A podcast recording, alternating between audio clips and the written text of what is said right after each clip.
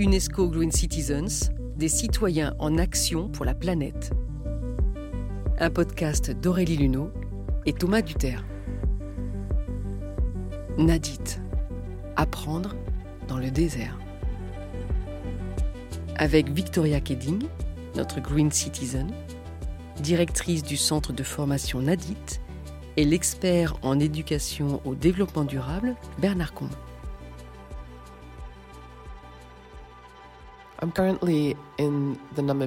Je suis actuellement dans le désert, dans la réserve naturelle de Nabibrand, et je m'apprête à faire une promenade dans les dunes ce matin.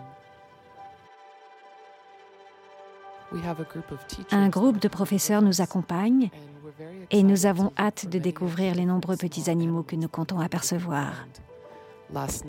Hier soir, j'ai entendu le cri d'un gecko. Ça ressemble à ça.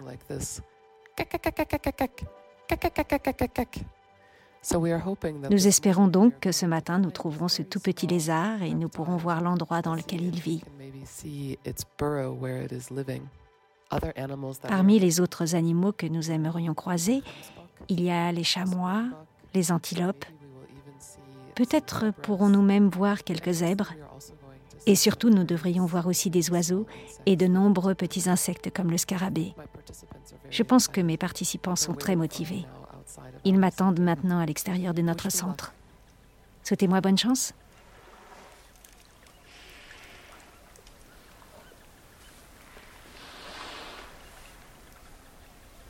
Nous sommes en Namibie, pays du sud-ouest de l'Afrique. Joyau de biodiversité, riche de paysages étonnants, comme le désert de Namib, l'un des plus vieux au monde.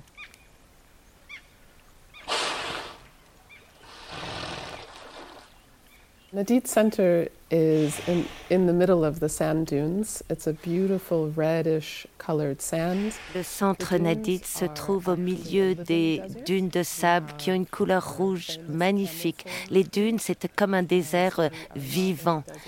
On a des petits arbustes euh, dont se nourrissent euh, les chameaux. Il y a toutes sortes de vies, des insectes, des oryx aussi, des springboks, des gazelles. Et les dunes sont de cette couleur euh, rouge très frappante. C'est magnifique.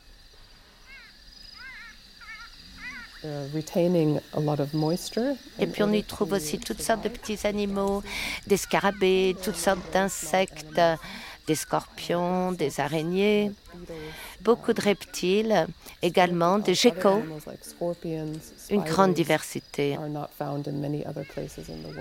et des espèces qu'on ne trouve pas euh, partout dans le monde.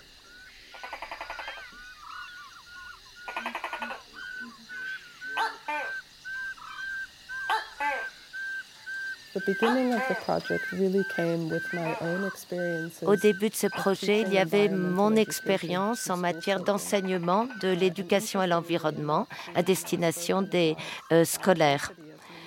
Et nous venons de parler, d'évoquer la biodiversité de la Namibie et je travaillais sur un projet qui consistait à enseigner aux enfants combien il était important de préserver cette riche biodiversité. Et beaucoup de ces enfants euh, me demandaient euh, mais pourquoi tu nous apprends pas aussi comment économiser l'eau ou le recyclage ou toutes les questions que pose la déforestation, etc. Et ça, ça remonte à il y a 25 ans. Et j'avais l'impression de leur avoir enseigné, de leur avoir fait passer ce message. Mais ce qui manquait, c'était le côté pratique.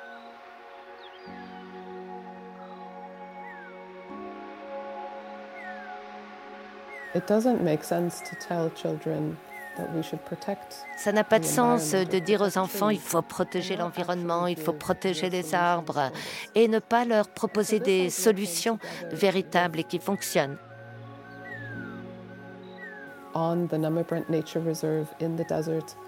Et on a eu la possibilité de euh, lancer, de créer ce centre dans la réserve naturelle de Namidrand, au milieu du désert de Namib. L'emplacement était idéal. Bien sûr, c'est un désert, euh, conditions de vie difficiles, mais le soleil brille tous les jours. Il y a très peu de pluie. Donc, c'était un peu l'environnement idéal euh, pour recourir à l'énergie solaire, pas seulement pour produire l'électricité, mais aussi pour la cuisson, la cuisine, la cuisson des aliments. Et puis donc c'était ce mélange d'un lieu magnifique, très inspirant, qui inspire l'amour de la nature, et puis la possibilité d'avoir un centre où on puisse faire des stages pratiques d'enseignement à l'éducation environnementale.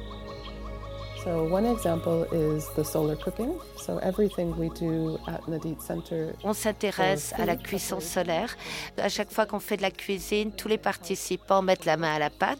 Tout le monde participe à la cuisine et on se sert de four solaire et de poêles euh, à énergie solaire. Et puis le restant de la journée, on apprend aussi comment fonctionne l'énergie solaire. On fait plusieurs expériences euh, de type scientifique pour montrer aux stagiaires comment ça fonctionne. Et puis aussi la biodiversité dans le désert, eh bien on essaie de comprendre comment elle s'est adaptée à ces conditions euh, très difficiles et comment elle puise l'énergie aussi du soleil pour survivre. Un bel exemple en est euh, un petit scarabée, le scarabée Toktoki qui forme une couche un peu euh, céreuse pour se protéger contre la chaleur du soleil. Il s'enveloppe là-dedans. Mais au petit matin, quand il fait encore un peu frais ou pendant les mois d'hiver, ce scarabée toktoki cesse de protéger cette petite couverture en cire.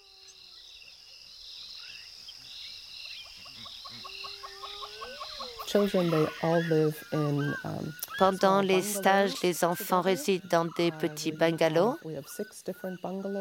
On a six bungalows différents. Euh, huit enfants occupent un bungalow. Ils partagent une salle de bain avec une douche euh, un peu rudimentaire. Ils savent qu'ils ont tant de litres d'eau par jour.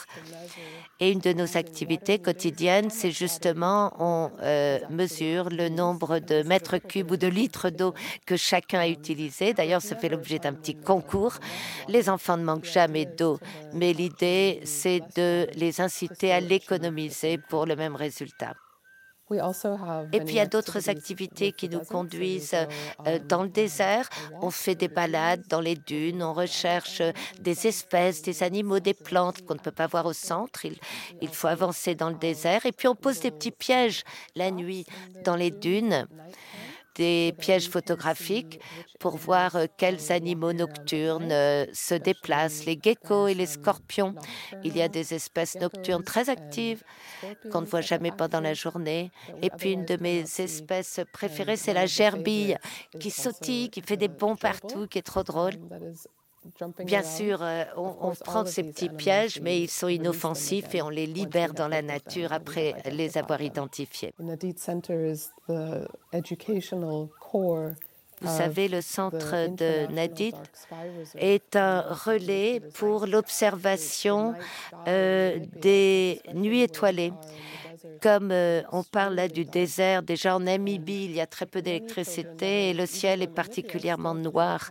Et il n'y a pas beaucoup de pollution lumineuse en Namibie. Bien sûr, si vous habitez en ville, c'est différent, y compris en Namibie. Mais là, on voit la voie lactée et les étoiles sont tellement claires piquées dans le ciel et il y a tellement d'étoiles. C'est extraordinaire. Et notre centre est un de ces relais d'observation. Et euh, c'était un de mes meilleurs moments regarder euh, la nuit étoilée avec les enfants. Et puis les enfants euh, commencent à parler, ils nous parlent des histoires que leur racontaient euh, leurs grands-parents ou le village de leurs grands-parents qu'ils connaissaient où les nuits étaient très noires aussi, on voyait parfaitement le ciel. Et puis des choses qui commencent à comprendre la différence entre une étoile et une planète, savoir ce qu'est la voie lactée, notre place dans cette galaxie, dans l'univers. ça nous permet d'évoquer tout cela et la place euh, de l'homme sur la Terre. Parfois, on a tendance à penser que l'homme est la chose la plus importante sur la planète, mais ça relativise euh, les choses. On est des toutes petites créatures sur une petite planète au sein de cette immense galaxie.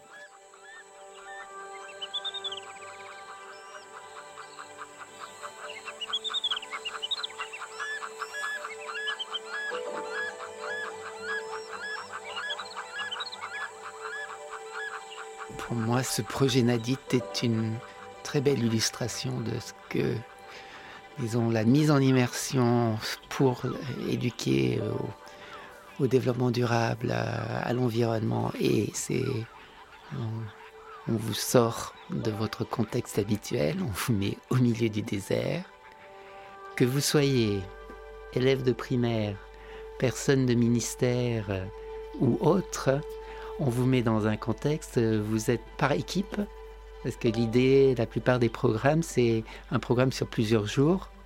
Et par équipe, on doit apprendre à euh, consommer moins d'eau, consommer moins d'énergie. Bernard Combe est spécialiste en éducation au développement durable à l'UNESCO. Éduquer au développement durable, c'est une question d'éduquer à la complexité.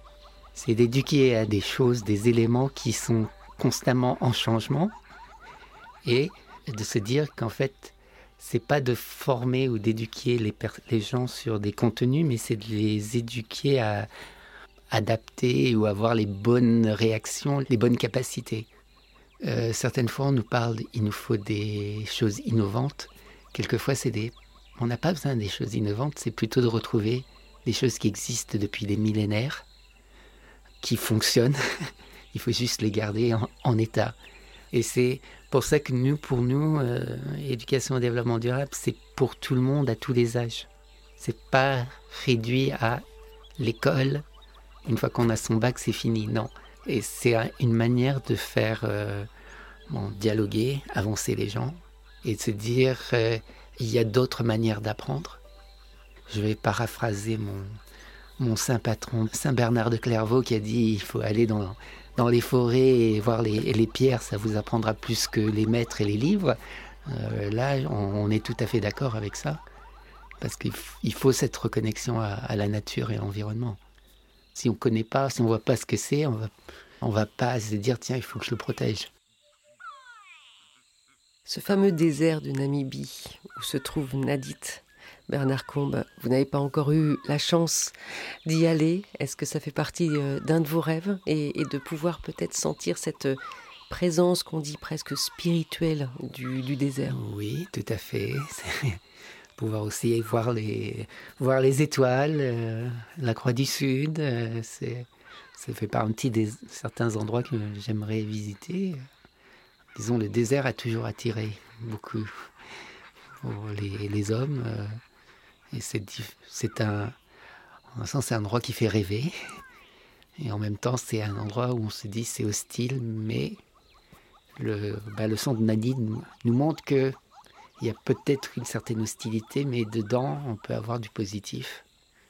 Euh, oui, c'est définitivement un endroit que j'aimerais aller, aller visiter. Peut-être que le succès de Nadit tient justement à ce désert, non?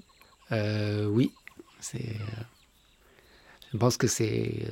oui, c'est. Il y a certains endroits, euh, certains territoires qui ont aspect, on va dire, d'attraction on retrouve avec certaines montagnes, on le retrouve euh, certains endroits de l'océan. Donc, euh, bah, c'est un peu ces, endroits un peu, on va dire, un peu mystérieux, où on, est un peu seul et isolé, beaucoup plus propice à la réflexion et apprendre autrement.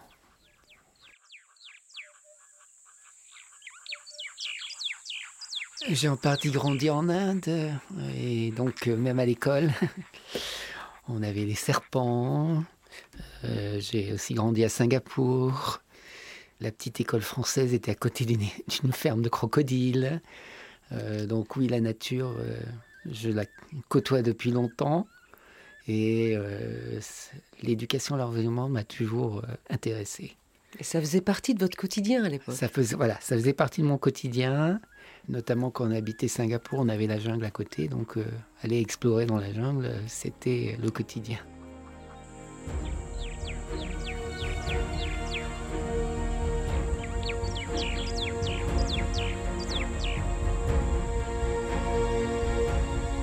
C'était UNESCO Green Citizens, un podcast d'Aurélie Luneau, réalisé par Thomas Duterre et produit par le studio Radio France en partenariat avec l'UNESCO et la fondation Cloran Botanical Foundation.